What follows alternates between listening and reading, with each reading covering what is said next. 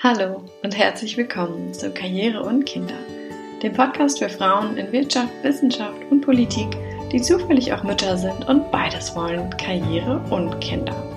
Mein Name ist Sarah Müller, ich bin Anfang 30 und lebe zusammen mit meinem Mann und meinem kleinen Sohn in Hamburg. Und wie so viele Mütter da draußen stelle ich mir immer wieder die Frage, wie schaffe ich es nur, das alles unter einen Hut zu bekommen? Denn so sehr ich meine Familie auch liebe, so sehr genieße und brauche ich eine berufliche Herausforderung.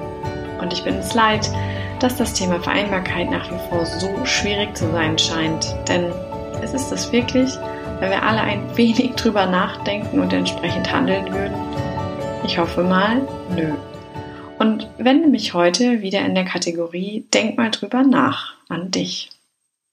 Und wenn du vielleicht schon die vorherigen Folgen dazu gehört hast, weißt du bereits, dass es sich hierbei aktuell um eine kleine Reihe handelt. Also schau gern auch nochmal nach den anderen vorherigen Folgen, falls du sie noch nicht kennst. Sie bauen alle chronologisch aufeinander auf. Und heute setzen wir an einem, wie ich finde, sehr genialen Punkt an. Du bist schwanger. Herzlichen Glückwunsch. Es ist jedes Mal und für jedes Paar ein kleines Wunder. Und diese Magie ist eigentlich kaum in Worte zu fassen und genau so soll es auch sein, finde ich. Allein die Vorstellung, dass da in dir ein kleiner neuer Mensch heranwächst, ist einfach der pure Wahnsinn, oder? Ja, aber gleichzeitig wirst du dir vermutlich viele Fragen stellen. Nicht zuletzt auch zu deinem Job bzw. deiner Karriere. Denn wie wird die Schwangerschaft und wie wird sich später das Kind wohl auf deine zukünftige berufliche Entwicklung auswirken? Die gute Nachricht, du hast noch etwas Zeit, mit deiner Neuigkeit rauszurücken. Ich würde sagen, so in etwa drei Monate. Wobei du dazu ähm, nicht irgendwie gesetzlich verpflichtet wärst. Aber genau, hier kommt auch schon die schlechte ähm, du solltest irgendwann einen Plan haben, was du dann wie äh, kommunizieren möchtest. Und vermutlich wirst du diese Botschaft auch nicht ewig geheim halten können, beziehungsweise wollen, vermute ich. Und ja, da ich davon ausgehe, dass du dich mit all den rechtlichen Vorgaben in Bezug auf deine Schwangerschaft und den Mutterschutz etc. genauso intensiv auseinandersetzen wirst wie mit allem vorher in deinem Leben, werde ich hier jetzt auch keinen Abriss zu den Besonderheiten des Mutterschutzes starten zum Beispiel. Das weißt du im Zweifel ohnehin schon alles, so wie ich dich kenne. Hinzu kommt, dass du, zumindest wenn du angestellt arbeiten solltest, vermutlich nicht die erste in deinem Unternehmen sein wirst, die schwanger geworden ist. Also werden dir deine Führungskraft oder die Personalabteilung ohnehin sagen, was du noch bis wann wie zu tun hast. Aber wie gesagt, das sind nur die Formalien. Viel interessanter und für dich und deine Karriere relevanter ist das große Ganze drumherum. Die Blicke von Kollegen und Kolleginnen, wenn du wegen einer Untersuchung einmal nicht am Meeting teilnehmen kannst. Die Unsicherheiten von Teamleiterinnen, die vielleicht noch nicht einschätzen können, warum du ausgerechnet jetzt nach einem Zwischenzeugnis fragst die neuerdings fehlende Beachtung, wenn neue Projekte aufgesetzt werden, aber im Zweifel ohne dich, weil du ja eh bald nicht mehr da sein wirst. All das meine ich, wenn ich sage, es klatscht irgendwie keiner in die Hände, weil du Mama wirst. Klar, es werden alle gratulieren und dir zum Abschied im besten Fall ein Geschenk überreichen, aber es sind eben oft diese kleinen, subtilen Dinge, die Einfluss haben könnten auf deine weitere Entwicklung in eben diesem Unternehmen.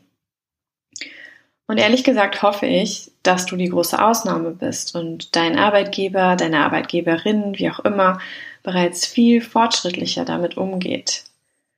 Aber falls eben doch niemand so richtig laut klatschen sollte, dann habe ich hier drei Orientierungshilfen für dich. Und damit fange ich direkt mal an. Erstens, sei gewappnet.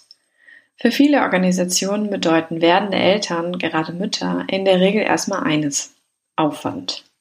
Ja, sie müssen gucken, wie sie dich ersetzen, können aber vielleicht auch nicht mal ebenso eine Vertretung einstellen oder finden. Daher rechne einfach mal mit einer, ich sag mal, verhaltenen Reaktion und lass dich äh, lieber positiv überraschen, wenn es bei dir anders ablaufen sollte. Und falls ja, bleib diesem Unternehmen treu. Ich würde sagen, das könnte sich lohnen. Punkt Nummer zwei. Sei vorbereitet. Geh nicht mit deiner Chefin, deinem Chef ins Gespräch und hab nur diese eine, wenn auch wirklich super gute Botschaft. Hey, übrigens, ich bin schwanger.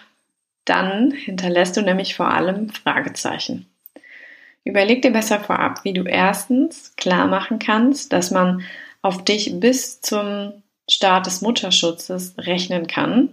Ja, in Klammern, sofern es gesundheitlich eben geht. Das geht natürlich vor. Und zweitens, überleg dir, wie du dir die Elternzeit vorstellst.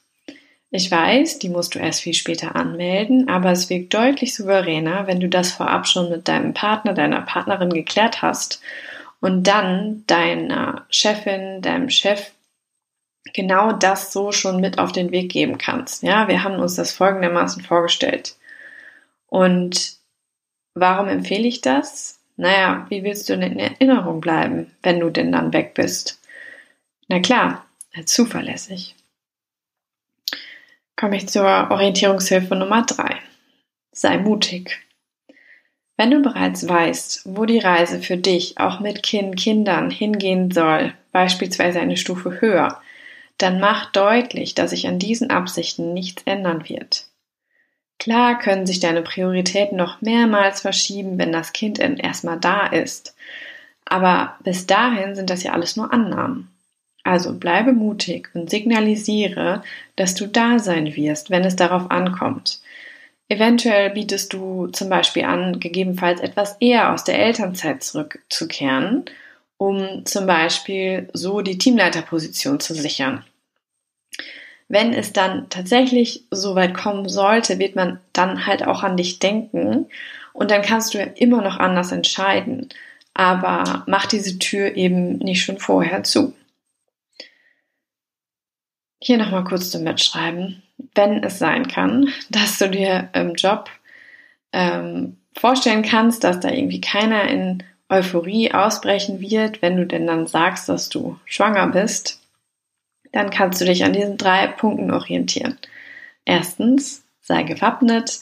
Zweitens, sei vorbereitet. Und drittens, sei mutig. Und klar, das klingt jetzt ziemlich einfach. In Wahrheit sind das natürlich ganz schön viele Überlegungen, die du dir da machen wirst. Und es ist auch total normal und genau richtig. Aber ich hoffe, dass dir diese drei Punkte ähm, bei diesen ganzen Gedanken helfen werden, dich da zu finden und zu strukturieren. Und ich drücke dir die Daumen für diese super spannende Zeit, dass alles gut läuft und dass am Ende vielleicht doch noch ein paar klatschen werden. Und wenn dir diese Folge gefallen hat, freue ich mich riesig über gute Bewertungen und wenn du den Podcast abonnierst und vielleicht auch deinen Freundinnen und Freunden empfehlen würdest. Gern können wir uns auch bei Instagram vernetzen. Dort findest du mich unter Karriere und Kinder. Da schreibt sich alles in einem Wort und das findest du auch nochmal in den Show Notes. Also, ich freue mich aufs nächste Mal, schon in einer Woche, dann wieder hier mit einem Interview. Und ich sage einfach bis dahin und bleib dir treu. Deine Sarah.